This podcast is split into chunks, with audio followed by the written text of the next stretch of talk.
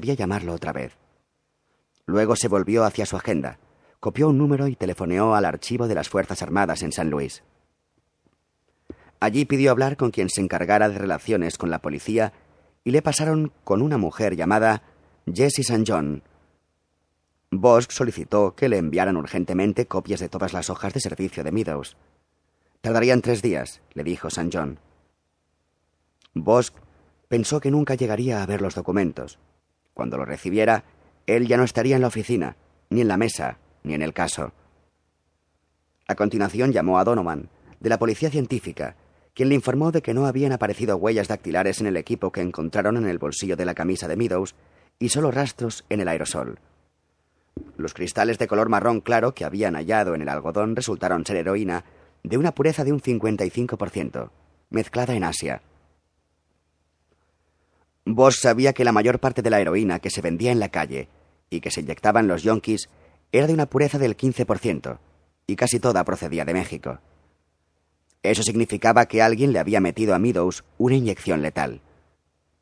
En opinión de Harry, aquello convertía los resultados de los análisis en una mera formalidad. Meadows había sido asesinado. El resto de información sobre la escena del crimen no le fue muy útil, excepto que la cerilla encontrada en la cañería no correspondía a la caja que apareció con el equipo. Bosch le dio a Donovan la dirección del apartamento de Meadows para que enviara un equipo a tomar huellas. Le dijo que compararan las cerillas del cenicero con las que encontraron en la tubería. Cuando colgó, Bosch se preguntó si Donovan enviaría a alguien antes de que se corriera la voz de que él ya no llevaba el caso. La última llamada fue a la oficina del forense. Sakai le informó de que ya había notificado a los familiares más cercanos. La madre de Meadows aún vivía, y cuando la localizaron en Nueva Iberia, Luisiana, les comunicó que no tenía dinero para trasladar o enterrar a su hijo, a quien no había visto en 18 años. Así pues, Billy Meadows no iba a volver a casa. El entierro tendría que correr a cargo del condado de Los Ángeles. ¿Y la asociación de veteranos? le preguntó Bosch. Él era un veterano. Me informaré, prometió Sakai antes de colgar. Bosch se levantó y sacó una grabadora de bolsillo de su archivador, que estaba contra la pared, detrás de la mesa de homicidios. Bosch se metió la grabadora en la cazadora, con la cinta de la llamada a emergencias, y salió de la oficina de la brigada por el pasillo trasero. Pasó por delante de los bancos de detención y las celdas hasta llegar a la oficina del crack. Aquel cuartito de minuto estaba más lleno de gente que la sala de detectives. Las mesas y archivadores de cinco hombres y una mujer se apilaban en una habitación minúscula, más pequeña que un dormitorio en el barrio de Venice. En una de las paredes había una fila de archivadores de cuatro cajones, mientras que en la pared opuesta estaban el ordenador y el teletipo. Entre ambas había tres pares de mesas colocadas una junto a otra, y en la pared del fondo el típico plano de la ciudad con las 18 divisiones policiales marcadas con líneas negras. Encima se veían las caras de los diez más buscados. Diez fotos en color de los peores elementos en la división de Hollywood. Boss se fijó en que una de ellas estaba tomada en el depósito de cadáveres. El tío estaba muerto, pero seguía en la lista. Menudo elemento, pensó Bosch. Y sobre las fotos, en letras negras plastificadas, se leía Centro de Recursos Anticrimen. Crack. En la oficina solo estaba Taylor King, sentada delante del ordenador. Justo lo que vos quería. Telia King, también conocida como el Rey, apodo que ella odiaba, o Elvis, que no le molestaba, era la operadora del ordenador Crack. Si uno quería averiguar el origen y las relaciones de una banda callejera, o localizar a un menor que merodeaba por Hollywood, Elvis era la persona indicada. A Bosch le sorprendió mucho el hecho de que estuviera sola. Consultó su reloj. Eran poco más de las dos demasiado temprano para que las patrullas que controlaban las bandas hubieran salido a la calle. ¿Dónde está todo el mundo? Hola, Bosch. Le saludó ella, desviando la vista de la pantalla. Han ido de entierro. Coinciden los funerales de dos chicos de bandas rivales en el mismo cementerio, en el Valle de San Fernando. Están todos allí para controlar que aquello no se desmadre. ¿Y tú? ¿Cómo es que no te has ido con los chicos? Acabo de llegar de los tribunales. Bueno, Bosch, antes de contarme qué te trae por aquí, ¿Por qué no me explicas qué ha pasado antes en el despacho de 98? Bosch sonrió. Los rumores corrían más rápido en la comisaría que en la calle. Le hizo un resumen de lo que había sucedido y de la batalla que se le venía encima con los asuntos internos. Vos te lo tomas todo demasiado en serio, dijo ella. ¿Por qué no te buscas un trabajito extra? Algo que no te agobie, como tu compañero. Es una pena que el mamón esté casado. Vendiendo casas en las horas libres, se saca el triple de lo que nosotros ganamos partiéndonos los cuernos todo el día. A mí me hace falta un chollo así. Bosca sintió. Pensó que el problema era precisamente que nadie se agobiaba por nada, pero se calló. Estaba convencido de que él se tomaba las cosas como había que tomárselas, y que eran los otros los que no se las tomaban lo suficientemente en serio. Aquel era el problema, que todo el mundo se buscaba un chollo fuera del departamento. ¿Qué quieres? dijo ella.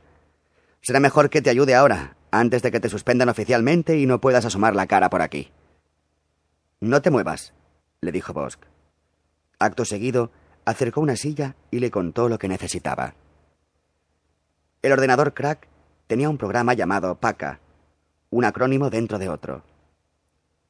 PACA agrupaba toda la información sobre pandillas callejeras. Incluía los datos de más de 55.000 miembros de bandas y delincuentes juveniles de la ciudad, y estaba conectado a la base de datos del departamento del sheriff, que disponía de 30.000 nombres más. Una parte fundamental del programa era el archivo de alias, que partiendo de los apodos permitía obtener nombres verdaderos, fechas de nacimiento, direcciones, etc. Todos los apodos que la policía averiguaba a través de detenciones o identificaciones se entraban en este archivo, que contaba con más de 90.000 motes. Para acceder a ellos solo había que saber qué teclas pulsar. Y Elvis sabía. Bosch le dio las dos letras que había encontrado. No sé si es el nombre completo, pero no lo parece, le explicó. Ella abrió el programa, tecleó las letras T e I y apretó intro. La información tardó trece segundos en aparecer. 343 nombres, anunció frunciendo el ceño. Vas a tener que quedarte a dormir, cariño. Bosch le pidió que eliminase a negros e hispanos. La voz le había sonado como la de un chico blanco. Ella pulsó varias teclas y las letras ámbar de la pantalla recompusieron la lista. Eso está mejor. Diecinueve nombres. Había cinco tiñosos, cuatro tirados, dos tísicos, dos tiburones, dos tibus, un tiburoncito, un tibetano, un tintorero y un tití. Bosch recordó la pintada que había visto en la tubería. La T cerrada, como una boca abierta. ¿Podría ser la de un tiburón? Dame las variaciones de tiburón, dijo él. King pulsó un par de teclas y esta vez las letras ámbar solo cubrieron una tercera parte de la pantalla. Según el archivo, Tiburoncito era un chico de la zona del Valle de San Fernando cuyo único contacto con la policía se había saldado con el pago de una multa y varias jornadas de limpiar pintadas por haber ensuciado las paredes de autobús de Ventura Boulevard a la altura de Tarzana. Tenía quince años, por lo que Vos dedujo que difícilmente estaría rondando por la presa a las tres de la mañana de un domingo. King pidió los datos del primer Tibu, pero este resultó estar en un campamento para delincuentes juveniles de Malibú. El segundo Tibu había muerto en 1989, en una guerra de tribus entre el KGB, colectivo de guerreros del Boulevard, y los niños de las viñas. La policía todavía no había eliminado su nombre de la base de datos. Cuando King pidió la información sobre el primer tiburón, la pantalla se llenó y en la parte inferior apareció la palabra más. Este es un delincuente habitual, comentó King. El informe que mostraba el ordenador describió a Edward Nees, un varón de raza blanca, de 17 años de edad, que solía conducir una moto amarilla matrícula JVN 138, y del que se desconocía su afiliación a una banda, pero que firmaba sus pintadas con el seudónimo Tiburón. El ordenador decía que se había fugado en repetidas ocasiones de casa de su madre en Chatsworth, y su ficha policial ocupaba dos pantallas enteras. Bosch dedujo por la localización de las detenciones e interrogatorios que cuando se fugaba, el tal tiburón frecuentaba las zonas de Hollywood y West Hollywood. Al ojear la segunda pantalla, Bosk advirtió que lo habían arrestado hacía tres meses por vagabundear en la presa de Mulholland. Ese es, dijo Bosk. Olvídate del último chico. ¿Me imprimes una copia? Tras teclear las órdenes, King señaló la pared donde estaban los archivadores. Bosk se levantó y abrió el cajón de la letra N, del cual extrajo la carpeta de Edward Nees. Dentro había una foto en color tomada por la policía en la que se veía a un chico bajito y rubio, con esa mirada entre dolida y desafiante tan común entre los jóvenes actuales. La cara le resultó familiar, pero no consiguió situarla. Al darle la vuelta a la foto, Boss se fijó en que llevaba fecha de dos años antes. A continuación, King le entregó la información que había impreso y Boss se sentó a estudiarla en una de las mesas vacías de la oficina. Los delitos más graves que había cometido Tiburón, o por los que había sido arrestado, eran pequeños hurtos en tiendas, actos de vandalismo, vagabundeo y posesión de marihuana y anfetaminas. En una ocasión lo habían retenido durante 20 días en el reformatorio de Silmar, tras uno de los arrestos por posesión de droga, pero al final lo habían soltado y puesto bajo custodia familiar. Todas las otras veces se lo habían entregado directamente a su madre. A pesar de ello, Tiburón seguía fugándose de casa. El archivo manual solo agregaba algunos detalles sobre las detenciones. Bosch rebuscó entre los papeles hasta que encontró el informe sobre el arresto por vagabundear cerca del lago. El caso no pasó de la vista preliminar, ya que Tiburón aceptó regresar a casa de su madre. Sin embargo, aquello no debió de durar demasiado, porque dos semanas más tarde su madre comunicó su desaparición al oficial encargado de su custodia. Según aquellos documentos, Tiburón aún no había aparecido. Bosch leyó el resumen del arresto por vagabundear escrito por el oficial investigador O.I. El OI entrevistó a Donald Smiley, encargado de la presa de Mulholland, quien declaró que a las 7.00 horas del día señalado entró a limpiar la tubería sita junto al camino de acceso al lago. Smiley encontró al chico durmiendo sobre un lecho de papel de periódico.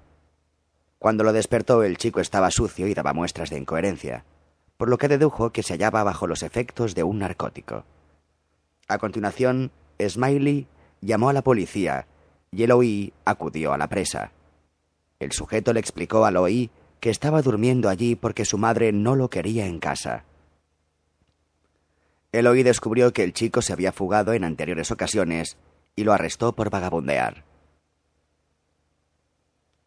Tiburón era un animal de costumbres, pensó Bosk. Lo habían detenido en la presa hacía tres meses, pero había vuelto a dormir allí el domingo por la noche. Bosk revisó el resto de papeles del expediente en busca de otras costumbres que pudieran ayudarle a encontrarlo. En una ficha de 7 por 12 leyó que en el mes de enero Tiburón había sido parado e interrogado, pero no detenido, en Santa Mónica Boulevard, cerca de West Hollywood. Tiburón se estaba brochando unas Reebok nuevas cuando un agente, creyendo que quizá las había robado, le pidió el recibo, que el chico sacó de un estuche de piel. Eso habría sido todo si el agente no se hubiera fijado en que dentro del estuche había una bolsita de plástico que resultó contener diez fotografías de tiburón. En todas ellas aparecía desnudo y en diferentes poses. En algunas se estaba tocando y en otras mostraba una erección. El agente las destruyó pero apuntó en la ficha que pensaba advertir a la oficina del sheriff de West Hollywood de que Tiburón estaba vendiendo fotos a homosexuales en Santa Mónica Boulevard. No había nada más. Boss cerró la carpeta y se quedó la foto de Tiburón. Después de darle las gracias a Telia King, se levantó y salió de la minúscula oficina. Al caminar por el pasillo trasero de la comisaría, pasó por delante de los bancos de detención y entonces recordó el rostro de la fotografía. Ahora llevaba el pelo más largo y su mirada era más desafiante que dolida. Pero a Bosch no le cupo duda de que el chico que había visto esposado al banco aquella mañana era tiburón. Todavía no habrían pasado los datos del arresto al ordenador.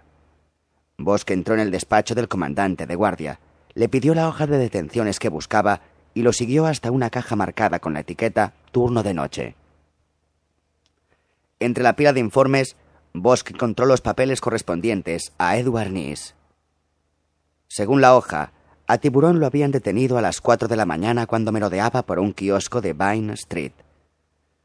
Un oficial de patrulla creyó que estaba haciendo la calle y lo paró. Al comprobar sus datos en el ordenador, vio que se había fugado de casa.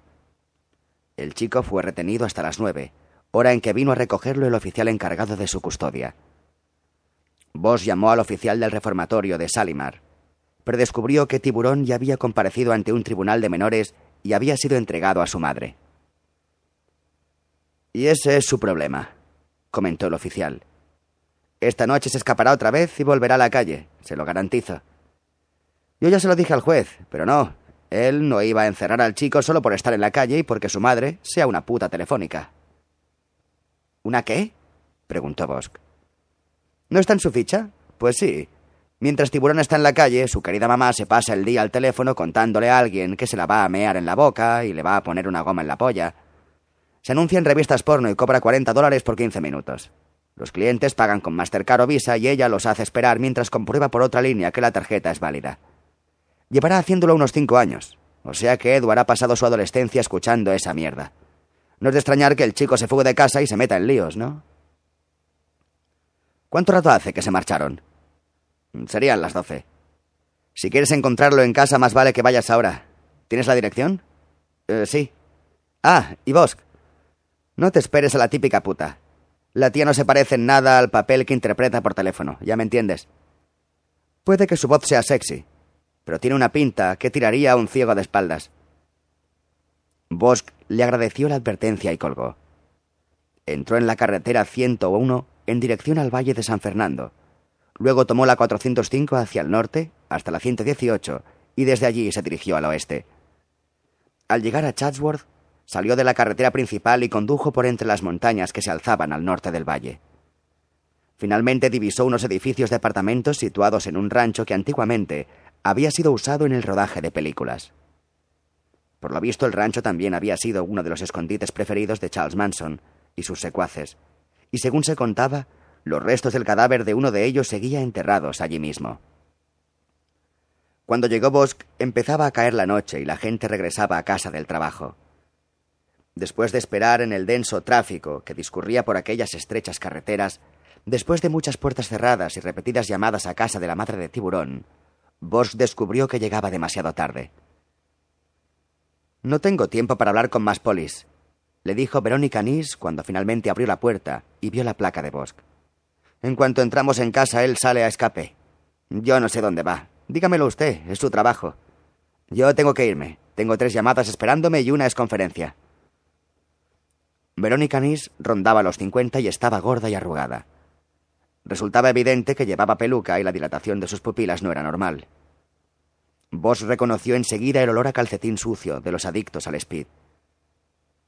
Valía más que sus clientes, se quedaran con sus fantasías, con una voz sobre la que construir cuerpo y cara. El señor Anís, no estoy buscando a su hijo por algo que ha hecho, sino para hablar con él sobre algo que vio. Podría estar en peligro.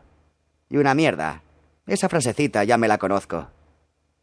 Dicho esto, Verónica Anís le cerró la puerta en las narices. Boss se quedó allí parado y al cabo de un momento la oyó hablar por teléfono.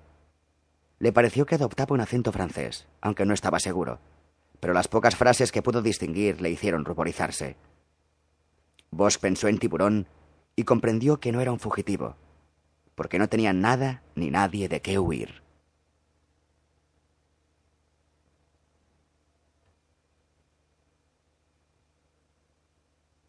Cuando Bosch volvió a su coche decidió dar la jornada por concluida. Además, se le había acabado el tiempo. Lewis y Clark ya habrían hecho todo el papeleo necesario para que el día siguiente lo asignaran a una mesa del Departamento de Asuntos Internos. Bosch regresó a la comisaría para fichar. Todo el mundo se había ido y no había ningún mensaje en su mesa, ni siquiera de su abogado. De camino a casa se detuvo en Lucky y compró cuatro botellas de cerveza dos mexicanas, una All Nick inglesa y una Henry. Al llegar a casa esperaba encontrar un mensaje de Lewis y Clark en el contestador, y así fue. Pero el contenido no era el que imaginaba. Sé que estás ahí, así que escucha, dijo una voz que Bosch reconoció inmediatamente como la de Clark. Ellos pueden cambiar de opinión, pero nosotros no. Volveremos a vernos. No había más mensajes. Bosque escuchó el de Clark tres veces. Algo les había salido mal. Les habían parado los pies. ¿Habría surtido efecto su burda amenaza de avisar a los medios de comunicación? Lo dudaba muchísimo. Entonces, ¿qué había ocurrido? Se sentó en su butaca de vigilancia y comenzó a beberse las cervezas, empezando por las mexicanas, mientras hojeaba el álbum de fotos que había olvidado guardar. Al abrirlo el domingo por la noche, las fotos le habían despertado recuerdos desagradables, pero ahora se sintió atraído por ellas. El tiempo se había llevado su amenaza, junto con su nitidez. Ya había anochecido cuando sonó el teléfono, que Vos cogió antes de que saltara el contestador. Bueno, dijo el teniente Harvey Pounds. Parece que ahora el FBI cree que han sido demasiado duros contigo. Han reconsiderado su postura y quieren que vuelvas al caso para ayudarles en todo lo que necesiten. Son órdenes directas de la central. La voz de Pounds revelaba asombro ante el cambio de actitud del FBI. ¿Y asuntos internos? preguntó Bosch. No han presentado ninguna denuncia. Ya te he dicho que el FBI se ha echado atrás. Así que asuntos internos también, de momento. O sea que vuelvo al caso. Sí, aunque en contra de mi voluntad. Para que lo sepas, han tenido que saltar por encima de mí porque yo les mandé a todos a tomar por culo. Hay algo que apesta en todo esto, pero supongo que tendré que esperar a averiguarlo. Hasta nueva orden trabajarás con ellos en este caso. Y Edgar, no te preocupes por él, ya no es asunto tuyo. Siempre hablas como si me hubieras hecho un gran favor al ponerme en la mesa de homicidios cuando me echaron del Parker Center. Pero entérate de que el favor te lo hice yo a ti, así que si esperas una disculpa mía lo tienes claro. Yo no espero nada de ti, Bosk. Tú mismo te has hundido. Lo único que me preocupa es que me arrastres contigo. Si de mí dependiera, te pondría a repasar las listas de objetos empeñados. Pero no depende de ti, ¿verdad? Bosk colgó antes de que Pounds pudiera responderle. Se quedó un rato meditando, y aún tenía la mano sobre el aparato cuando éste volvió a sonar. ¿Qué pasa? Vaya, qué mal humor, comentó Eleanor Wish. Pensaba que eres otra persona. Bueno, supongo que ya te has enterado. Mm, pues sí. Ahora trabajarás conmigo. ¿Por qué habéis parado la ejecución? Porque queríamos mantener alejada a la prensa. Tiene que haber algo más. Ella no dijo nada, pero siguió al aparato. Finalmente a Bosch le ocurrió algo que añadir. ¿Qué hago mañana? Ven a verme a primera hora y ya decidiremos. Cuando Bosch colgó estuvo un rato pensando en ella y en que no tenía ni idea de lo que estaba pasando. Aunque no le hacía ninguna gracia, no podía hacer nada. Finalmente se dirigió a la cocina y sacó la botella de Old Nick de la nevera. Mientras telefoneaba, Lewis permanecía de espaldas al tráfico, usando su enorme cuerpo para bloquear el ruido. Empieza mañana con el FBI, Quiero decir el buró, explicó Lewis. ¿Qué quiere que hagamos? De momento Irving se quedó callado, y Lewis se lo imaginó al otro extremo del teléfono, con la mandíbula apretada. Cara de Popeye, pensó Lewis, con una sonrisa. En ese momento Clark se acercó y le susurró. ¿De qué te ríes? ¿Qué te ha dicho? ¿Quién era ese? inquirió Irving. Clark, señor.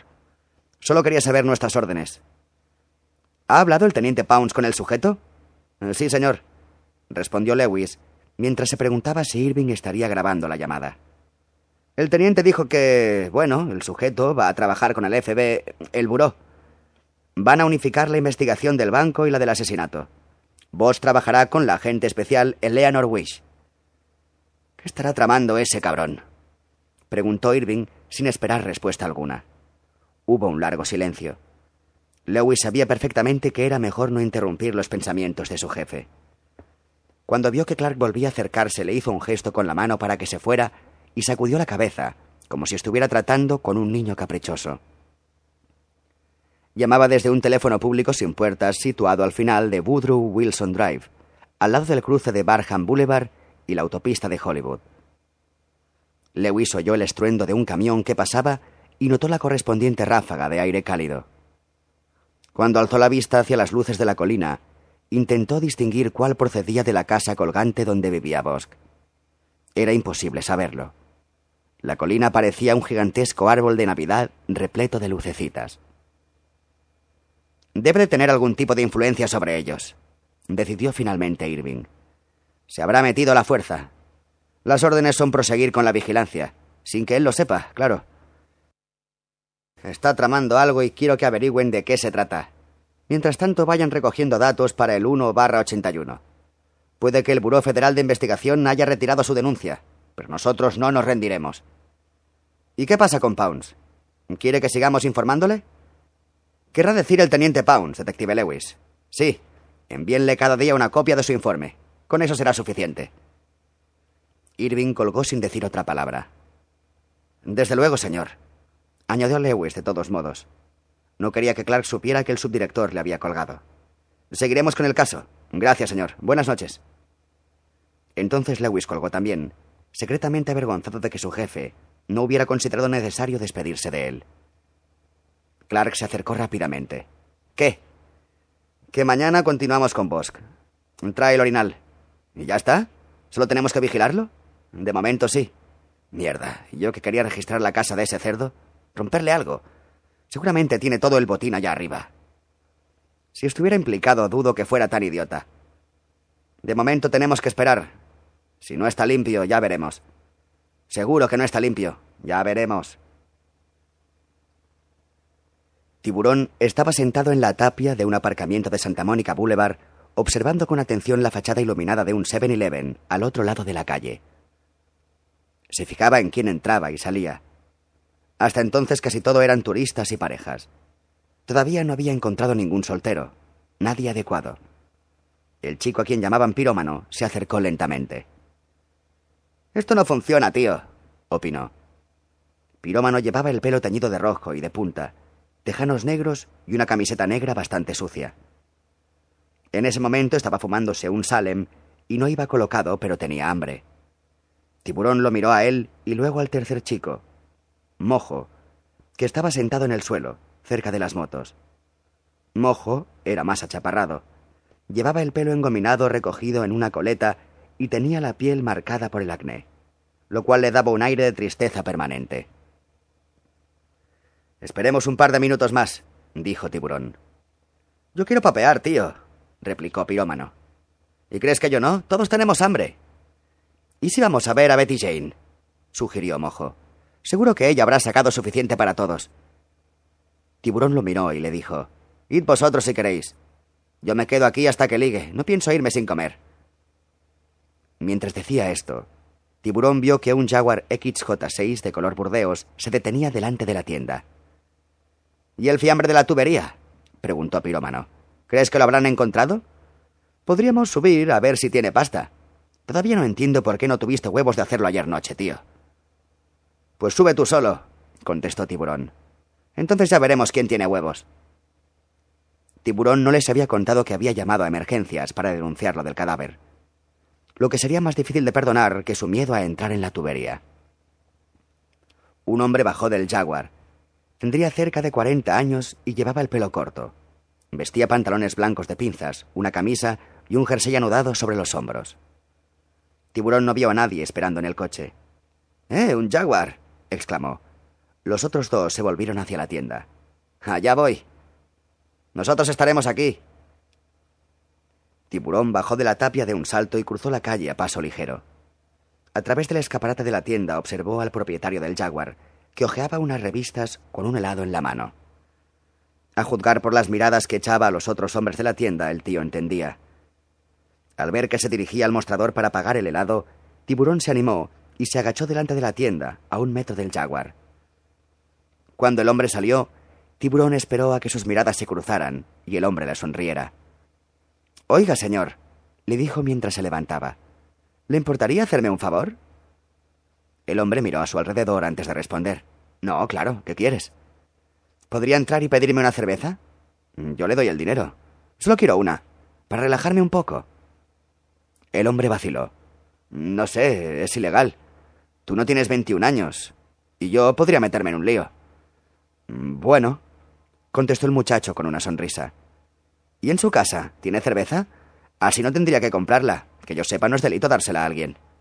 Eh, no me quedaré mucho rato, aunque si quiere podríamos relajarnos un poco. El hombre lanzó otra mirada a su alrededor y comprobó que no había nadie observando. Tiburón supo que lo tenía en el bote. De acuerdo, contestó. Si quieres, luego te traigo aquí. Guay, dijo el chico. Se dirigieron hacia el este por Santa Mónica Boulevard y torcieron por Flores Street hasta llegar a un bloque de apartamentos de lujo. Tiburón no se dio la vuelta ni miró por el retrovisor porque sabía que sus colegas lo seguían. Delante del edificio había una verja de seguridad que el hombre abrió y cerró con su llave. Una vez en su casa, el hombre dijo Me llamo Jack. ¿Qué quieres tomar? Yo, Phil. ¿Tienes algo de comer? Tengo un poco de hambre. Tiburón miró a su alrededor en busca del interfono y el botón para abrir la verja. El apartamento estaba decorado con muebles de tonos claros y una suave moqueta cruda. ¡Qué casa tan bonita! Gracias. Voy a ver qué tengo. Si quieres puedo lavarte la ropa mientras estés aquí. No hago esto muy a menudo, pero cuando puedo siempre intento ayudar. Tiburón lo siguió hasta la cocina. En la pared, junto al teléfono, estaba el interfono. En cuanto Jack abrió la nevera y se agachó para ver qué había, Tiburón apretó el botón que abría la verja de fuera. Jack no se dio cuenta. Tengo atún. Puedo hacerte una ensalada. ¿Cuánto tiempo llevas en la calle? Me voy a llamarte Phil. Si no quieres decirme tu verdadero nombre, no pasa nada. ¿Ensalada? Chachi. No mucho tiempo. ¿Estás sano? Sí, claro. Tomaremos precauciones. Había llegado el momento. Tiburón retrocedió en dirección al pasillo. Cuando Jack alzó la vista de la nevera con un bol de plástico en la mano y la boca semiabierta, al tiburón le pareció que lo miraba como si presintiera algo, como si supiera lo que iba a ocurrir. Tiburón corrió el pestillo, abrió la puerta y dejó pasar a Pirómano y a Mojo. ¿Eh, ¿Qué es esto? exclamó Jack con voz temblorosa. Se abalanzó hacia el pasillo y Pirómano, el más corpulento de los tres, le pegó un puñetazo en la nariz. Se oyó un ruido como el de un lápiz al romperse. El bol de plástico cayó al suelo y la moqueta cruda se tiñó de rojo.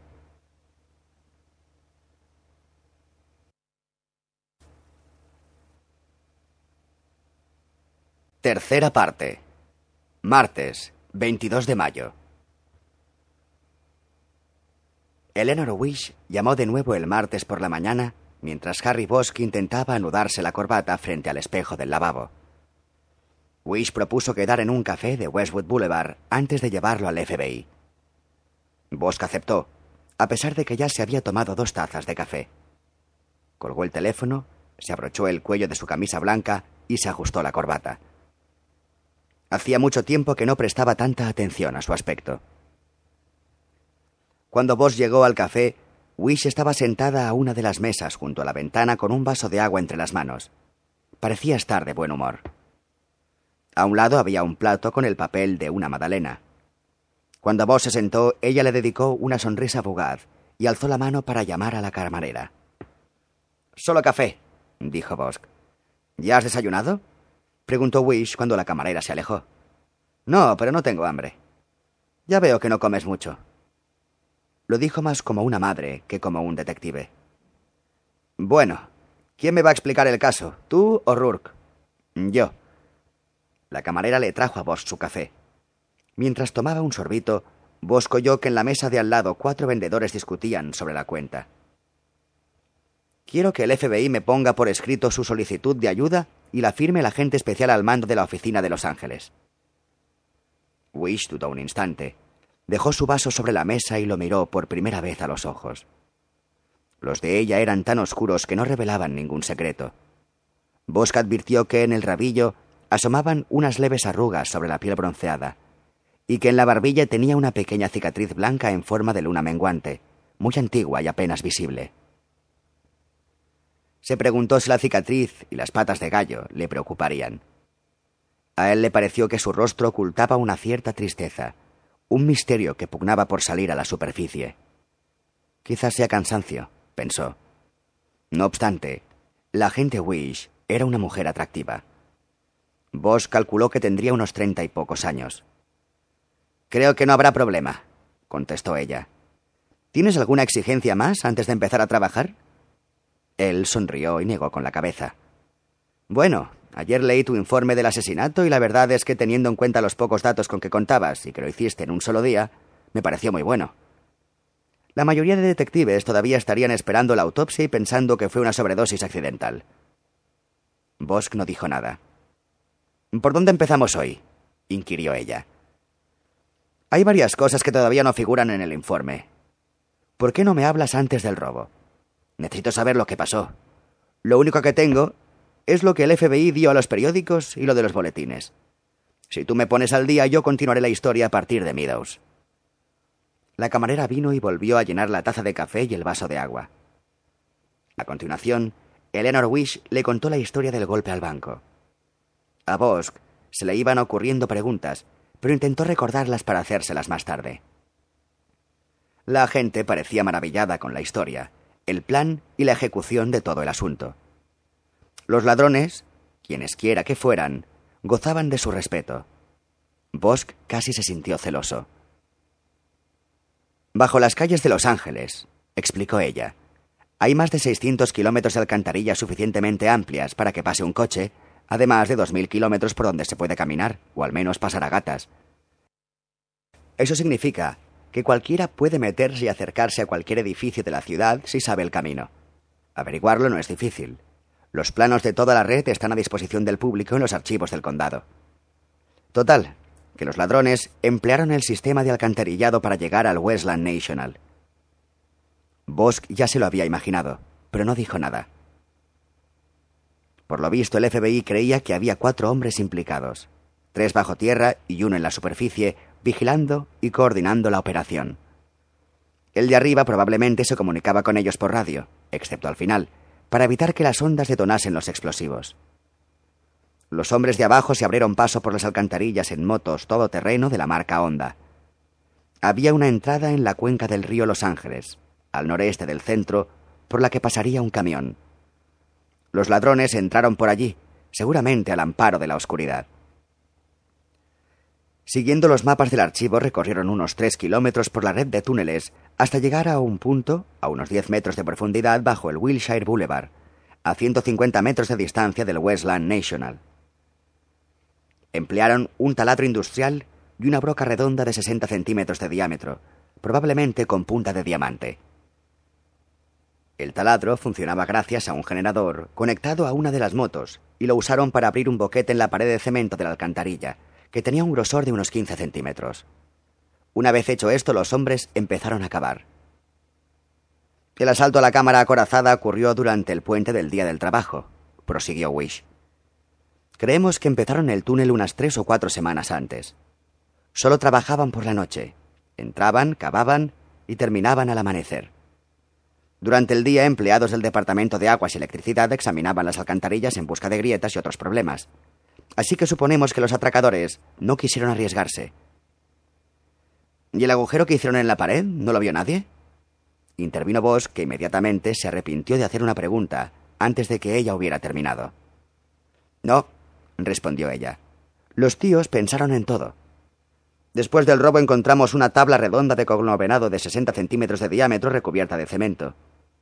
Creemos que cuando se marchaban cada mañana, los ladrones tapaban el agujero con la tabla y la enmasillaban un poco.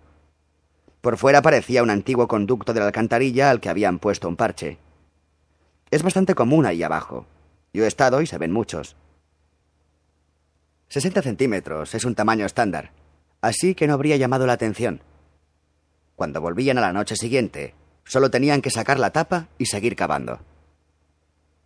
Wish explicó que la galería había sido excavada con herramientas de mano, picos, palas y taladros enchufados al generador de uno de los vehículos. Al parecer los ladrones, además de linternas, usaron velas, porque el FBI encontró algunas que seguían encendidas en unas pequeñas incisiones hechas en la pared del túnel. ¿Te recuerda algo? preguntó Wish. Bosca sintió. Calculamos que avanzaban de tres a seis metros por noche, continuó ella. En el túnel también hallamos dos carretillas que los ladrones habían cortado por la mitad y desmontado para que pasaran por el edificio de 60 centímetros. Luego las engancharon de nuevo para usarlas durante la excavación. Uno o dos de ellos debían de estar encargados de sacar las carretillas llenas de tierra y vaciarlas en la alcantarilla principal, en la que fluía suficiente agua para arrastrar la tierra hasta el cauce del río. Creemos que algunas noches su compinche en la superficie abría las bocas de incendios en Hill Street para que corriera más agua allá abajo. O sea que ellos tenían agua a pesar de la sequía. Pues sí. Cuando los ladrones finalmente llegaron debajo del banco, se sirvieron de su electricidad. Wish recordó a Bosch que como el centro está muerto los fines de semana, los bancos cierran el sábado. Ese viernes, después de horas de oficina, consiguieron desactivar la alarma. Uno de ellos debía de ser un experto en alarmas. Meadows no, porque lo suyo eran los explosivos. Lo más curioso es que al final no les habría hecho falta un experto en alarmas, continuó ella. Te explico. El sensor de la cámara acorazada llevaba toda la semana sonando, porque los tipos, con sus palas y taladros, habían disparado las alarmas. La policía y el director de la sucursal tuvieron que ir al banco cuatro noches seguidas, un día tres veces en una noche. Como no encontraban nada raro, empezaron a pensar que se trataba de un defecto del sistema, que el detector de sonido y movimiento se habría estropeado. El director llamó a los fabricantes de la alarma y ellos le dijeron que no podían enviar a nadie hasta después del puente. Entonces, el director desconectó la alarma, terminó Bosch. Sí, señor. Decidió que no iba a pasarse el fin de semana yendo y viniendo al banco. Había planeado marcharse a su chalet de Palm Springs y jugar al golf. Así que el tío desconectó la alarma. Ni que decir tiene que ya no trabaja en el Westland National. Nuestros hombres emplearon un taladro atornillado al suelo de la cámara corazada para abrir un agujero de cinco kilómetros de diámetro que perforase el metro y medio de cemento armado. Los peritos del FBI estiman que la operación debió de durar un mínimo de cinco horas. Los ladrones lograron que no se recalentara la broca, manteniéndola fresca con el agua de una cañería subterránea, agua del banco. En cuanto tuvieron el agujero, lo rellenaron con C4, siguió la gente.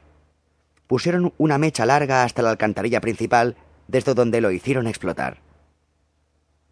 Wish comentó que el registro de llamadas de urgencia del Departamento de Policía de Los Ángeles mostraba que a las 9.14 horas del sábado saltaron las alarmas de un banco frente al Westland National y de una joyería a una manzana de distancia. Creemos que se trata de la hora de la detonación, dijo Wish. La policía envió una patrulla. Los agentes miraron y no vieron nada. Decidieron que las alarmas se habían disparado por culpa de un temblor de tierra y se marcharon. A nadie se le ocurrió comprobar el Westland National porque su alarma ni siquiera había sonado y nadie sabía que estaba desconectada. Una vez en el interior de la cámara, los atracadores ya no salieron hasta el final. Trabajaron durante todo el fin de semana, desterrajando las cajas fuertes, sacándolas y vaciándolas. Dentro encontramos latas de comida vacías, bolsas de patatas fritas, paquetes de alimentos liofilizados, es decir, lo necesario para sobrevivir unos cuantos días, explicó Wish. Todo apunta a que pasaron las noches allí, seguramente turnándose para dormir. En el túnel había una parte más ancha, como un pequeño cuarto. Lo debieron usar como dormitorio porque encontramos las huellas de un saco de dormir en el suelo de tierra, así como las varias culatas de M16. Llevaban armas automáticas, lo cual indica que no planeaban rendirse si las cosas se torcían. Wish dejó que Boyce digiriera la información antes de reanudar su relato. Calculamos que estuvieron en la cámara unas 60 horas como mínimo, durante las cuales desvalijaron 464 cajas de un total de 750. Suponiendo que efectivamente fueran tres, tocaban a unas 155 por cabeza. Si restamos 15 horas para descansar y comer durante los tres días que pasaron allí, tenemos que cada hombre desvalijó unas tres o cuatro cajas por hora. La agente Wish opinaba que se habían marcado una hora límite para salir, quizá las tres de la madrugada del martes. Si salieron a esa hora tuvieron tiempo de sobras para recoger sus cosas e irse. Agarraron el botín y las herramientas y se marcharon. El director del banco, con su flamante bronceado de Palm Springs, descubrió el golpe cuando abrió la cámara corazada el martes por la mañana. En resumidas cuentas, eso es todo, dijo ella. Es lo mejor que he visto u oído desde que me dedico a esto. Cometieron tan pocos errores que, aunque hemos descubierto muchas cosas sobre cómo lo hicieron, no sabemos casi nada de quién lo hizo. Meadows fue lo más cerca que llegamos y ahora está muerto. La foto que me enseñaste ayer, la del brazalete, tenía razón. Es la primera cosa que ha salido a la luz. Y ahora ha desaparecido. Bosque esperó a que ella dijera algo, pero no lo hizo. ¿Cómo escogieron las cajas que desvalijaron? Creemos que al azar. Ya te enseñaré un vídeo que tengo en la oficina, pero parece que hubieran dicho, tú dedícate a esa pared que yo me encargo de esta. Dejaron intactas algunas cajas al lado de las que descerrajaron. No sé por qué, aunque no parecía algo premeditado. De todos modos, el 90% de las cajas que abrieron contenían objetos de valor imposibles de localizar. Escogieron bien.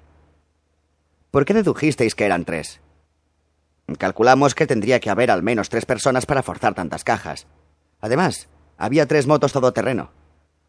Ella sonrió y él hizo la pregunta que esperaba. Está bien. Cuéntame cómo descubristeis lo de las motos. Encontramos huellas de neumáticos en el suelo de la alcantarilla y pintura de color azul en una de las paredes. Uno de ellos debió de patinar en el barro y rozar la pared. Nuestro laboratorio en cuántico analizó la pintura y logramos identificar el modelo y la marca. Investigamos todos los concesionarios Honda del sur de California hasta que encontramos una compra de tres motos todoterreno azules en el concesionario de Tustin, cuatro semanas antes del día del trabajo. El tío había pagado en metálico y se las había llevado en un camión. La dirección y el nombre eran falsos. ¿Cuál era el nombre? Frederick B. Ashley. Luego nos volvió a salir, y si te fijas, las siglas coinciden con las del FBI. Le enseñamos al vendedor unas fotos que incluían la de Meadows, la tuya y la de otra gente, pero no identificó a nadie. Ella se limpió la boca con una servilleta que depositó sobre la mesa. Boss se fijó en que no había dejado mancha de pintalabios. Bueno, dijo ella, ya no puedo beber más agua. Vayamos al despacho y repasemos lo que cada uno ha encontrado sobre Meadows. Rourke cree que es la mejor línea de acción. Ya hemos agotado todas las pistas relacionadas con el robo al banco. Llevamos un tiempo dándonos de cabeza contra las paredes. Quizá Meadows nos proporcione la clave que necesitamos. Wish pagó la cuenta y Bosk puso la propina. Bosk y Wish fueron al edificio federal en sus respectivos coches. Mientras conducía, Bosk no pensaba en el caso, sino en ella. Quería preguntarle cómo se había hecho esa pequeña cicatriz y no cómo había relacionado a los ladrones con las ratas del Vietnam. Quería saber qué ocultaba esa mirada tan dulce y triste. Bosch la siguió hasta Wilshire Boulevard, pasando por una zona de apartamentos para estudiantes junto a la Universidad de California. Finalmente ambos se encontraron en el ascensor del aparcamiento del FBI. Creo que será mejor si tratas solo conmigo, dijo ella mientras subían. Rourke, bueno, tú y Rourke no habéis empezado con buen pie y... No hemos empezado y punto, aclaró Bosk. Bueno, si lo conocieras verías que es un buen hombre. Hizo lo que creyó justo en ese momento. Cuando las puertas del ascensor se abrieron en el decimoséptimo piso, allí estaba Rourke. Ah, por fin os encuentro, dijo tendiéndole la mano a Bosk quien le dio la suya sin mucha convicción. Después de presentarse, Rourke añadió. Bajaba a tomarme un café y un bocadillo. ¿Os venís? Es que acabamos de tomarnos uno, se excusó Wish. Te esperamos aquí arriba. Bosk y Wish salieron del ascensor para dejar paso a Rourke. El agente especial asintió con la cabeza y la puerta se cerró tras él. Bosk y Wish se dirigieron hacia la oficina. La verdad es que no sois tan distintos. Él también estuvo en la guerra, le dijo ella. Dale una oportunidad. Será difícil trabajar si no pones un poco de tu parte. Bosch no dijo nada y ambos caminaron por el pasillo hasta llegar a la oficina del grupo 3, donde Wish le señaló la mesa de detrás de la suya. Le explicó que estaba vacía porque su ocupante había sido trasladado al grupo 2, la brigada antipornográfica. Bosch puso su maletín sobre la mesa, se sentó y miró a su alrededor.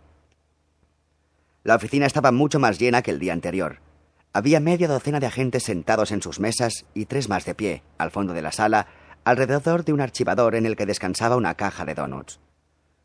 Bosch reparó en un televisor y un vídeo que no estaban allí en su anterior visita.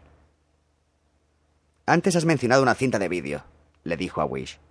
Sí, lo preparo y te lo miras mientras yo contesto un par de llamadas. Wish sacó un vídeo del cajón de su mesa y los dos caminaron hacia el fondo de la sala.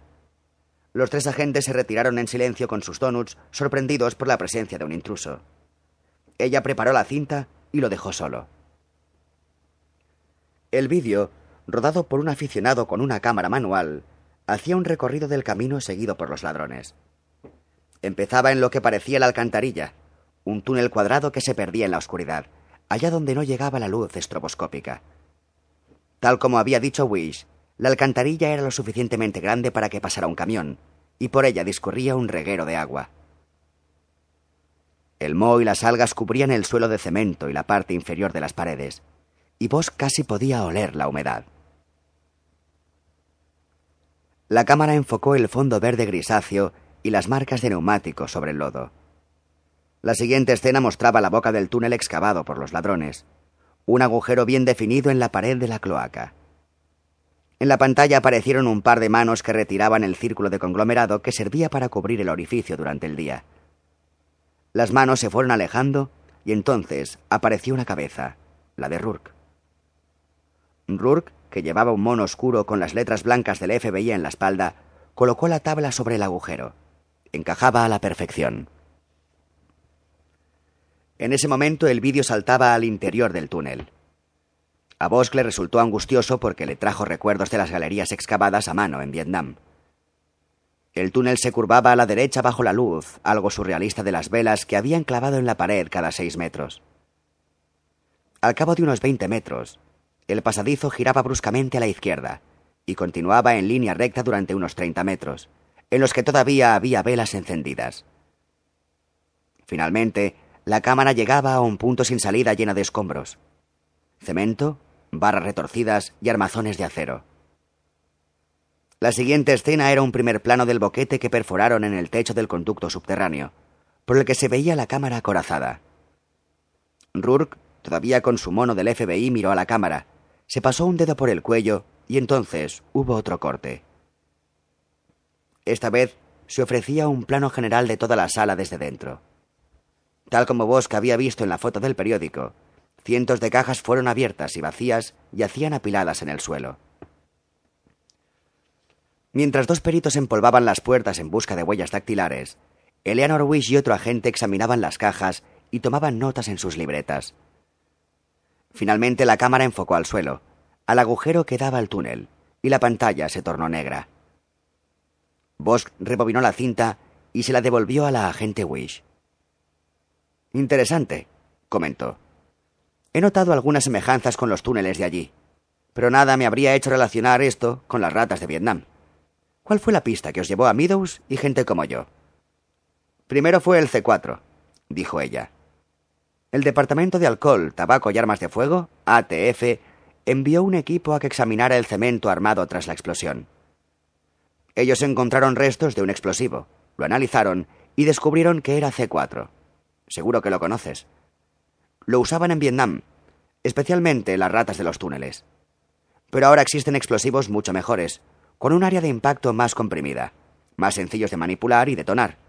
Son menos peligrosos y más fáciles de conseguir, incluso más baratos. Por eso supusimos, bueno, lo supuso el del ATF, que quien lo empleó lo hizo porque estaba acostumbrado a usarlo. Se sentía cómodo con él. Así que enseguida pensamos que podría tratarse de un veterano de Vietnam. Otra pista que apuntaba en esa dirección fueron las bombas trampa. Creemos que antes de entrar en la cámara corazada para desvalijar las cajas, los ladrones plantaron unas cuantas bombas a fin de protegerse por la retaguardia. Para asegurarnos de que no había más C4, enviamos un perro del ATF. El detector, que llevaba el animal, registró la existencia de explosivos en dos puntos del túnel, en medio y en la entrada. Sin embargo, apenas quedaba nada. Los ladrones se lo habían llevado todo consigo. Lo único que encontramos en esos lugares fueron varios agujeritos en el suelo y unos cables rotos, como si hubieran sido cortados con unos alicates. Cables trampa, dijo Bosch. Exactamente. Dedujimos que habían dispuesto varias trampas contra posibles intrusos. Si alguien hubiera entrado por detrás para detenerlos, el túnel habría explotado y los habría sepultado bajo Hill Street. Por suerte los ladrones se llevaron los explosivos cuando se fueron. Si no, todos podríamos haber saltado por los aires. Una explosión de esa magnitud los habría matado a ellos también, comentó Bosch. Sí, los tíos iban a por todas. Estaban armados hasta los dientes y dispuestos a morir. O todo o nada, comentó Wish. Bueno, la verdad es que no empezamos a pensar en algo tan específico como las ratas de los túneles hasta que examinamos las huellas de neumáticos en la alcantarilla. Había huellas por todas partes, aunque no un rastro completo, por lo que tardamos un par de días en llegar desde la boca del túnel a la entrada en el cauce del río. Entonces comprendimos que no era una ruta fácil. Aquello es un laberinto, y tenías que saberte el camino. Por eso dedujimos que los ladrones no se habrían pasado las noches buscando con un mapa y una linterna. ¿Qué hicieron? ¿Dejaron miguitas como Hansel y Gretel? Más o menos. Allá abajo las paredes están totalmente cubiertas de pintadas. Hay señales del Departamento de Aguas para saber dónde están, para indicar qué tramo lleva a dónde, fechas de inspección, etc. Vamos, que están más pintarrajeadas que un barrio latino del este de Los Ángeles. Supimos que los ladrones habrían marcado el camino y empezamos a buscar señales que se repitieran. Únicamente hallamos una, una especie de símbolo de la paz, pero sin el círculo, solo tres trazos rápidos. Vos lo conocía porque él mismo lo había usado hacía veinte años. Tres trazos hechos en la pared del túnel con una navaja. Aquel era el símbolo que empleaban los soldados para marcar el camino y volver a encontrar la salida. Uno de los agentes de la policía de Los Ángeles que estaban allí aquel día, antes de que nos pasaran el caso a nosotros, dijo que lo había visto en Vietnam. Él no era una rata de los túneles, pero nos habló de ellos y así lo relacionamos. Entonces nos dirigimos al Departamento de Defensa y la Asociación de Veteranos, quienes nos proporcionaron una lista de nombres. Entre ellos estaban Meadows, tú y más gente. ¿Cuántos más? Ella le pasó una pila de carpetas. Están todos ahí. Si quieres puedes echarles un vistazo. En ese momento apareció Rourke. La agente Wish me ha dicho que ha solicitado a usted una carta, dijo Rourke. No hay ningún problema. Yo ya he escrito algo e intentaré que nuestro superior, el agente especial Whitcomb, me lo firme hoy. Como Bosk no hizo ningún comentario, Rourke siguió hablando. Es posible que ayer nos pasáramos un poco con usted, pero espero haberlo solucionado con su teniente y la agente de asuntos internos. Rourke le ofreció una sonrisa que habría sido la envidia de cualquier político. Ah, por cierto. Quería decirle que admiro su hoja de servicio, la militar. Yo estuve allí bastante tiempo. Nunca entré en esos túneles angustiosos, pero me quedé hasta el final. Fue una pena. ¿Qué? Fue una pena. ¿Que terminara? Rourke lo miró fijamente. Bosco observó que la gente iba enrojeciendo a medida que sus cejas se juntaban. Rourke tenía la piel muy pálida y una cara tan huesuda que parecía estar constantemente chupando un pirulí. Era unos años mayor que Bosk y más o menos de la misma estatura, aunque más corpulento.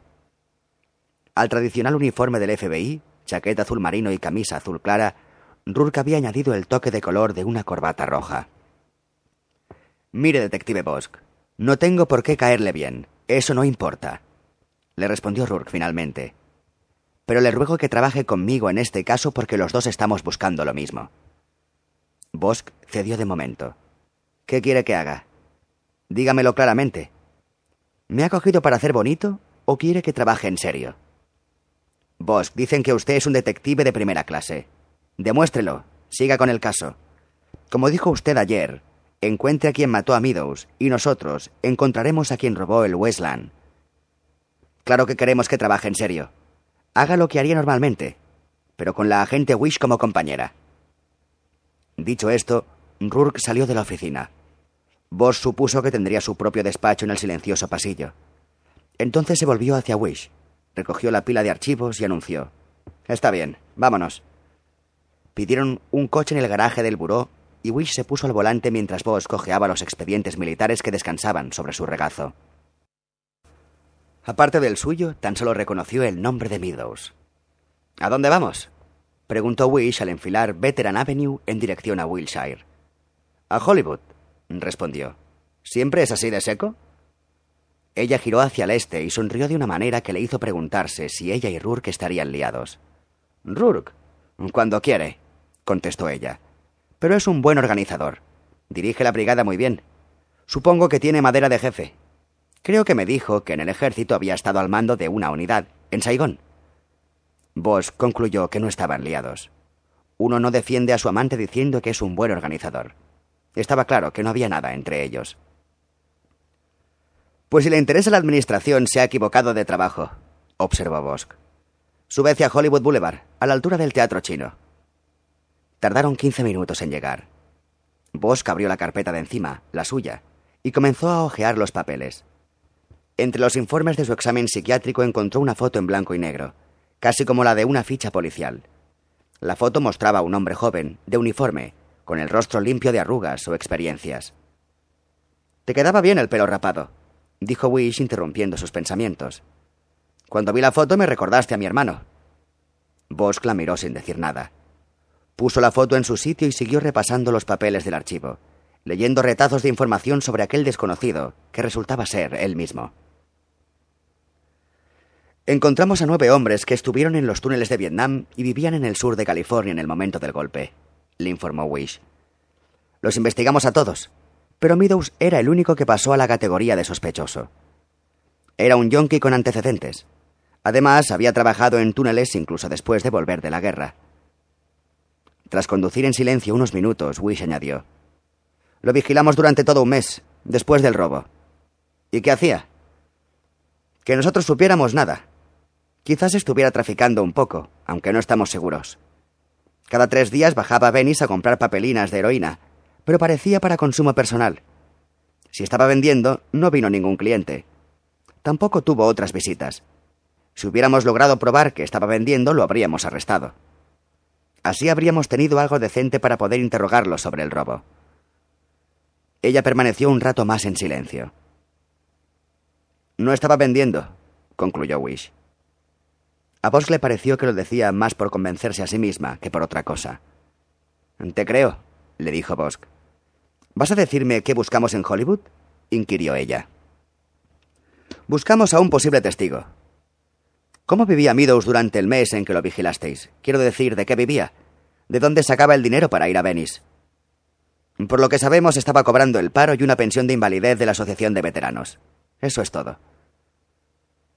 ¿Por qué dejasteis de vigilarlo al cabo de un mes?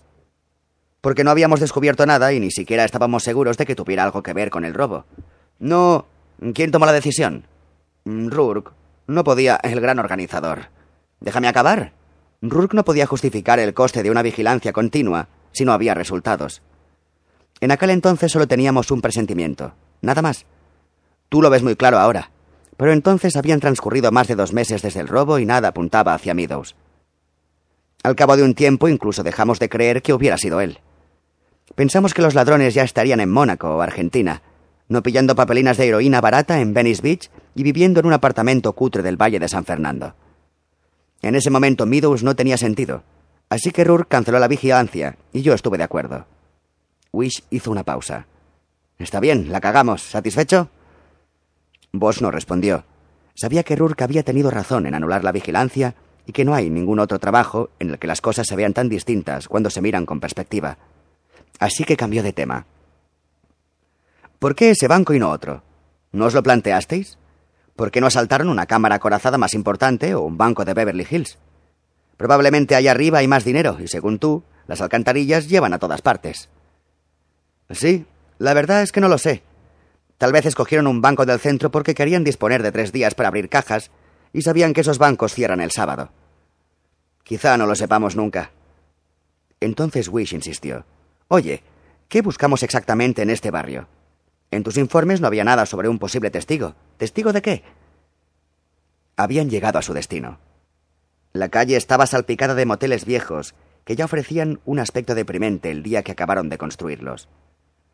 Bosch señaló uno de ellos, el Blue Chateau, y le pidió a Wish que aparcara delante. Este era tan deprimente como los demás. Un bloque de cemento al estilo de los años 50 y pintado de color azul cielo, con un friso azul oscuro que se estaba pelando. El edificio tenía dos pisos, y de casi todas las ventanas colgaban toallas y ropa. Vos supuso que sería tan desagradable por dentro como por fuera. En cada habitación vivían hacinados de ocho a diez fugados. El más fuerte se quedaba a la cama mientras los demás dormían en el suelo o la bañera. Había varios lugares así, cerca del boulevard. Siempre los había habido y siempre los habría. Mientras contemplaban el motel desde el coche, Boss le contó a Wish lo de la pintada inacabada que había visto en la tubería y la llamada anónima a emergencias. Le explicó que la voz seguramente pertenecía al artista Edward Nis, alias Tiburón. Estos chicos, los que se fugan, forman grupitos callejeros, dijo Bosch mientras bajaba del coche. No son bandas que controlan un territorio. Solo se unen para protegerse y hacer sus negocios. Según la base de datos Crack, El grupito de tiburón lleva un par de meses en el Blue. Cuando Bosch cerró la puerta de su coche, se fijó en que otro automóvil aparcaba a media manzana de ellos. Le echó un vistazo rápido, pero no reconoció el vehículo, aunque distinguió dos siluetas en el interior. Estas estaban demasiado lejos para concluir que eran las de Lewis y Clark. Bosch caminó por un sendero de losas hasta llegar a la recepción del motel bajo un rótulo de neón roto. Sentado tras una ventanilla, un viejo leía el diario de Santa Anita. No levantó la vista hasta que Bosch y Wish se detuvieron ante la ventanilla. ¿En qué puedo ayudarles, agentes? El viejo era un hombre desgastado cuyos ojos habían dejado de ver otra cosa que no fueran las apuestas de caballos. Era capaz de calar a un policía antes de que le mostrara su placa, y sabía qué darle para ahorrarse líos. Buscamos a un chico al que llaman tiburón, dijo Bosch. ¿Qué habitación es? Las siete, pero creo que no está. Normalmente deja su moto ahí, en el pasillo. Habrá salido. Bueno, ¿hay alguien más en las siete? Sí, claro, siempre hay alguien. ¿Primer piso? Sí. ¿Ventana o puerta de atrás? Las dos cosas. La puerta de atrás es corredera. Vayan con cuidado, que el vidrio es caro. El viejo alargó la mano y descolgó de un clavo una llave marcada con el número siete que deslizó por el agujero de la ventanilla. El detective Pierce Lewis encontró en su cartera un recibo del cajero automático que usó como mondadientes. Notaba un sabor en la boca como si todavía le quedase un trozo enorme de la salchicha que había desayunado. Fue rascando entre los dientes con la tarjetita de cartón hasta que estuvieron limpios. A continuación, dio un chasquido de insatisfacción con la lengua. ¿Qué pasa? preguntó el detective Clark. Conocía las costumbres de su compañero. Cuando se limpiaba los dientes y chasqueaba la lengua, era que algo le preocupaba. Nada. Creo que nos ha calado, respondió Lewis después de tirar la tarjeta por la ventanilla. Esa miradita que nos ha hecho al salir del coche. Ha sido muy rápida, pero creo que nos ha descubierto. No nos ha visto. Si no hubiera venido hasta aquí para montarnos un numerito. Es lo que hacen siempre. Te montan un número y luego te ponen una denuncia. Si nos hubiera visto, nos habría mandado a la Liga de Protección del Policía. Por suerte, los policías son los últimos en enterarse de que los siguen. Puede ser, dijo Lewis. Lo dejó correr por el momento, pero seguía preocupado. Lewis no quería volver a pifiarla. Cuando había tenido a Boss cogido por los huevos, la cosa se había ido a pique porque Irving, la mandíbula volante, había dado marcha atrás. Pero esta vez no, se prometió Lewis en silencio. Esta vez se lo cargarían. ¿Estás tomando notas? le preguntó Lewis a su compañero. ¿Qué crees que estarán haciendo en ese antro? Buscando algo. No me jodas, ¿de verdad? Oye, ¿te has levantado con el pie izquierdo? Lewis dejó de observar el Blue Chateau para mirar a Clark, que tenía las manos sobre el regazo y el asiento echado hacia atrás, en un ángulo de sesenta grados. Con sus gafas de espejo resultaba imposible saber si estaba despierto o no. ¿Vas a tomar notas o qué? insistió Lewis. ¿Por qué no las tomas tú? Porque yo conduzco. Ya sabes que ese es el trato. Si no quieres conducir, tienes que escribir y sacar fotos. Venga, apunta algo que le podemos enseñar a Irving. Si no, el 181 nos caerá a nosotros, no a Bosch. Querrás decir el 1 barra 81. Nada de abreviaciones, ¿recuerdas? Vete a la mierda. Riéndose por lo bajo, Clark sacó una libreta de bolsillo interior de su chaqueta y una pluma cross del de su camisa. Cuando Lewis comprobó que estaba tomando notas y volvió a mirar al hotel, vio a un chico rubio con el pelo a lo rasta, dando vueltas en una motocicleta amarilla. El chico se detuvo junto al coche del que habían bajado Bosch y la mujer del FBI y miró a través de la ventanilla. ¿Eh? ¿Qué es esto? exclamó Lewis. Un chico, contestó Clark al alzar la vista. Estará buscando la radio del coche para mangarla. Oye, ¿qué hacemos si lo intenta? ¿Joder la vigilancia para salvar la radio de un gilipollas? No vamos a hacer nada, ni él tampoco. Ha visto el micrófono y se ha dado cuenta de que es un coche de la policía. Está retrocediendo.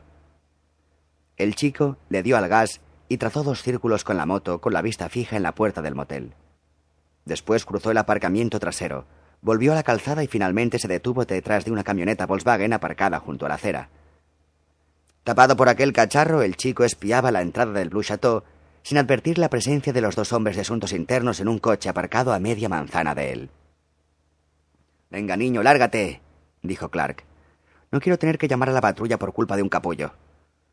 Sácale una foto con la Nikon, le aconsejó Lewis. Nunca se sabe. Puede que pase algo y la necesitemos. Y ya que estás en ello, apúntate el número de teléfono que pone en el neón. A lo mejor tenemos que llamar más tarde para averiguar qué hacían Bosk y la tía del FBI. Lewis no le hubiera costado nada coger la cámara del asiento y sacar las fotos. Pero aquello habría sentado un precedente peligroso. Podría romper el delicado equilibrio de las normas de vigilancia. El conductor conduce y el pasajero hace todo lo demás. Clark obedeció y tomó las fotos del chico de la motocicleta con el teleobjetivo. Saca una de la matrícula de la moto, le pidió Lewis. No hace falta que me lo digas, replicó Clark mientras dejaba la cámara sobre el asiento. ¿Has apuntado el teléfono para llamar luego? Ya lo tengo. Lo estoy escribiendo en la libreta. ¿Lo ves? Se burló Clark. ¿Para qué tanta tontería? A lo mejor Borsk se está tirando a la tía esa, a la gente federal. Cuando llamemos quizá nos digan que han alquilado una habitación. Lewis se aseguró de que Clark apuntaba el número en el cuaderno de vigilancia. Y quizá no, contestó Lewis. Se acaban de conocer y además dudo que Bosch sea tan idiota. Habrán entrado a buscar a alguien, tal vez a un testigo. El informe del asesinato no mencionaba ningún testigo. Porque Bosch no lo puso. Él trabaja así. Esa vez Clark no replicó. Pero cuando Lewis volvió a mirar hacia el motel, el chico había desaparecido y no había rastro de la motocicleta. Bosque esperó un minuto para dar tiempo a Eleanor Wish a llegar al otro lado del Blue Chateau y cubrir la salida trasera de la habitación número 7. Al acercar la oreja a la puerta, Bosch creyó oír un murmullo y alguna palabra entrecortada. Había alguien dentro. Pasado el minuto llamó a la puerta con fuerza. Hubo movimiento, pasos rápidos en la moqueta, pero nadie contestó. Volvió a llamar y esperó. ¿Quién es? inquirió finalmente una voz de chica. Policía, anunció Bosk. Queremos hablar con Tiburón. No está aquí. Entonces queremos hablar contigo. No sé dónde está. Abre la puerta, por favor. Bosk oyó más ruido, como el de alguien chocando contra los muebles, pero la puerta no se abrió. Entonces oyó el ruido de la puerta corredera. Metió la llave en la cerradura y abrió a tiempo para distinguir la figura de un hombre que salía por la puerta trasera y saltaba del porche al suelo. No era tiburón, la voz de Wish ordenó al hombre que se detuviera. Bosk hizo un inventario mental de la habitación. Un recibidor con un armario a la izquierda. Un cuarto de baño a la derecha, ambos vacíos a excepción de unas prendas de ropa tiradas por el suelo. Dos camas de matrimonio, una en cada pared. Un tocador con espejo y una moqueta pardusca especialmente gastada alrededor de las camas y en el camino al baño. La chica, rubia y menuda, tenía unos 17 años y estaba sentada en el borde de una de las camas envuelta en una sábana. Bosk vio el relieve de un pezón que se marcaba contra la sucia sábana blanca. La habitación olía sudor y perfume barato. Bosk, ¿estás bien? le preguntó Wish desde fuera. Él no la veía porque la tapaba una sábana colgada a modo de cortina sobre la puerta corredera. Sí, ¿y tú? También, ¿qué hacemos? Bosk se dirigió hacia la puerta corredera y se asomó al exterior.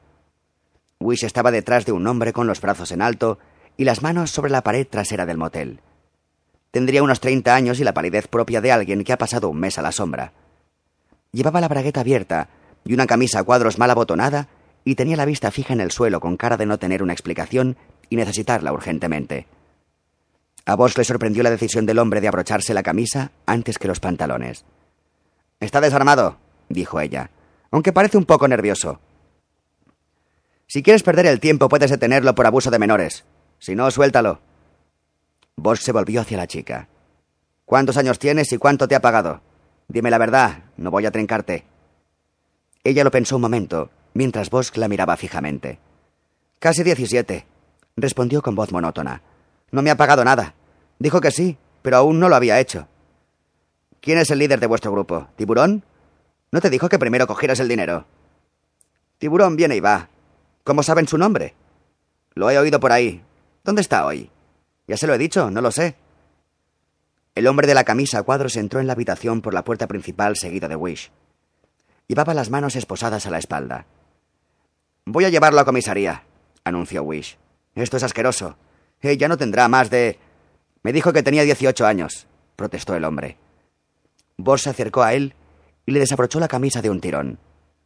Aquello reveló un tatuaje de un águila azul con las alas extendidas y un puñal y una cruz gamada en las garras. Debajo decía Una nación. Y Bosch sabía que se refería a la nacionaria, la banda carcelaria que defendía la supremacía de la raza blanca. ¿Cuánto tiempo hace que has salido? preguntó dejando caer la camisa. Anda, tío, suéltame, le rogó el hombre. Esto es un montaje. Fue ella quien se me acercó en la calle. Al menos deja que me suba la bragueta. Te juro que todo es un montaje. Dame mi dinero, cabrón. exclamó la chica al tiempo que saltaba de la cama. La sábana cayó al suelo y ella se abalanzó desnuda sobre su cliente para registrarle los bolsillos del pantalón. Quítérmela de encima, quítérmela de encima. gritó el hombre mientras se retorcía para evitar que ella lo tocara. Miren, miren. Es ella quien tendrían que arrestar, no a mí. Bosque intervino para separarlos. Primero empujó a la chica hacia la cama y a continuación se colocó detrás del hombre y le dijo a Wish, Dame la llave. Como ella no obedecía, Bosk se metió la mano en el bolsillo de la chaqueta y sacó su propia llave. Las de las esposas son todas iguales. Después de liberar al hombre de la camisa a cuadros, lo acompañó a la puerta principal, la abrió y le pegó un empujón. En el pasillo el hombre se detuvo a subirse la bragueta, momento que Bosca aprovechó para propinarle una patada en el trasero. Sal de aquí y no vuelvas, le ordenó mientras el hombre se tambaleaba por el pasillo. Hoy es tu día de suerte, mamón. Cuando Bosch volvió al cuarto, la chica estaba otra vez envuelta en la sábana sucia.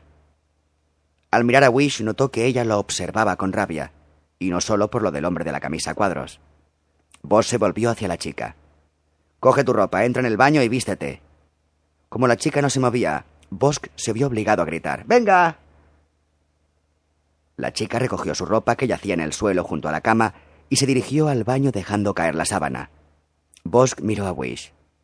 Tenemos demasiado trabajo, le explicó. Te habrías pasado el resto de la tarde tomando declaración a la chica y denunciando al tío. Bueno, ahora que lo pienso no es un delito federal, así que me habría tocado a mí. Además, no tenía futuro. Era un caso dudoso entre delito y falta. Y solo con ver a la chica el fiscal del distrito habría pedido falta como mucho. No valía la pena. Así es la vida por aquí, agente Wish. Ella le clavó la misma mirada furiosa que le había lanzado cuando él la cogió de la muñeca para que no se fuera del restaurante. Bosk, yo había decidido que valía la pena. No vuelvas a hacerme algo así. Los dos se miraron con dureza a ver quién aguantaba más, hasta que la chica salió del cuarto de baño. Vestía unos tejanos gastados con agujeros en las rodillas y una camiseta negra. Iba descalza y Bosch se fijó en que llevaba las uñas de los pies pintadas de rojo. La muchacha se sentó en la cama sin decir nada. Tenemos que encontrar a Tiburón. ¿Por qué? ¿Tienen tabaco? Bosch sacó un paquete y lo sacudió para ofrecerle un cigarrillo. Luego le dio una cerilla. ¿Por qué? repitió la chica encendiendo el pitillo. Por algo que ocurrió el pasado sábado por la noche, respondió Wish con sequedad. No queremos arrestarle ni meterle en líos. Solo queremos hacerle unas cuantas preguntas. ¿Y a mí? ¿A ti qué? ¿Van a meterme en líos? ¿Quieres decir si vamos a entregarte a la División de Servicios Juveniles? Bosch miró a Wish para interpretar su reacción, pero no pudo. No. Si nos ayudas no llamaremos a la DSJ. ¿Cuál es tu verdadero nombre? Betty Jane Felker. Muy bien, Betty Jane. ¿Estás segura de que no sabes dónde está Tiburón? Solo queremos hablar con él. Solo sé que está currando. ¿Cómo? ¿Dónde? En Boytown. Seguramente está haciendo algún negocio con pirómano y mojo. ¿Los otros chicos del grupo? Sí. ¿Dónde dijeron que iban exactamente? No me lo dijeron. Donde haya maricones, supongo. La chica no fue o no quiso ser más concreta. A vos no le importaba. Las direcciones salían en las fichas y estaba seguro de que encontraría a Tiburón en algún lugar de Santa Mónica Boulevard. Gracias, le dijo a la chica y se dirigió hacia la puerta. Estaba ya en el pasillo cuando Wish salió de la habitación y echó a andar con paso rápido y decidido. Antes de que ella pudiera decirle nada, él se detuvo frente a un teléfono de monedas al lado de la recepción. Sacó una agenda que siempre llevaba encima, buscó el número de la DSJ y lo marcó. Tuvo que esperar dos minutos hasta que una operadora le pasó con un contestador en el que dejó la fecha, la hora y el paradero de Betty Jane Felker, posible fugada. Cuando colgó se preguntó cuántos días tardarían en recibir el mensaje y en llegar hasta Betty Jane. Estaban ya en pleno barrio de West Hollywood, avanzando en coche por Santa Mónica Boulevard, y ella seguía rabiosa. Aunque al principio había intentado defenderse, Bosque había llegado a la conclusión de que lo mejor sería escuchar en silencio.